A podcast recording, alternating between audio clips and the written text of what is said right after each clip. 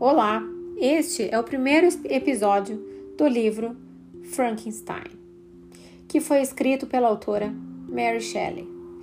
Mary Shelley tinha apenas 18 anos quando criou a obra do Frankenstein. Foi a primeira obra de ficção científica. E ela foi uma mulher muito desbravadora ao criar esta obra. Ela morreu apenas com 53 anos de idade e deixou um legado enorme.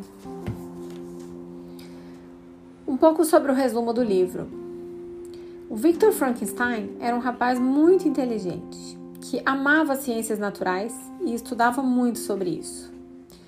Depois de muito tempo de estudar, ele resolveu construir um ser humano sem utilizar esperma ou óvulos que para algumas pessoas era uma coisa muito impossível, mas para Vitor, não. Durante meses, ele acabou vasculhando cemitérios, recolhendo órgãos para realizar esta façanha. Durante esse tempo, ele se afastou totalmente da sua vida social. Não, não frequentava os, os amigos, a família.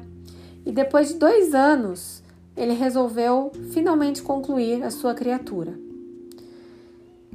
E aí, quando ele acordou, ele se assusta com o monstro que ele criou.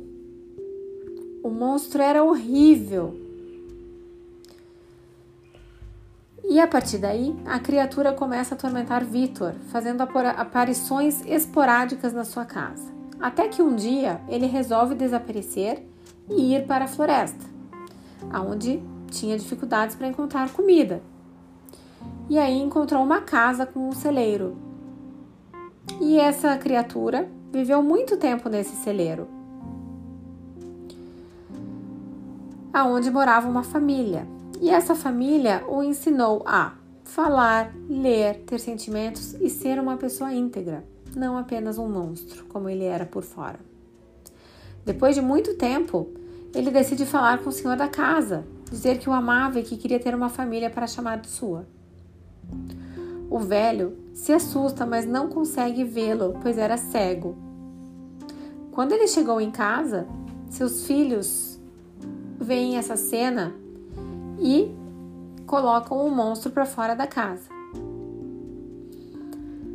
Frankenstein sentiu-se muito rejeitado, inclusive pelo seu criador,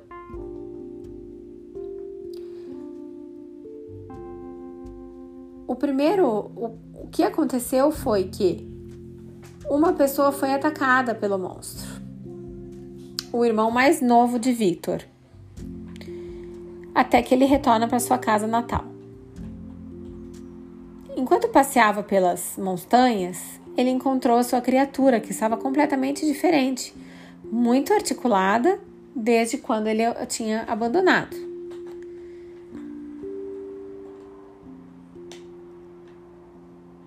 A criatura diz que pretende sair da vida de Vitor, mas com uma condição: que ele construa uma fêmea para ela.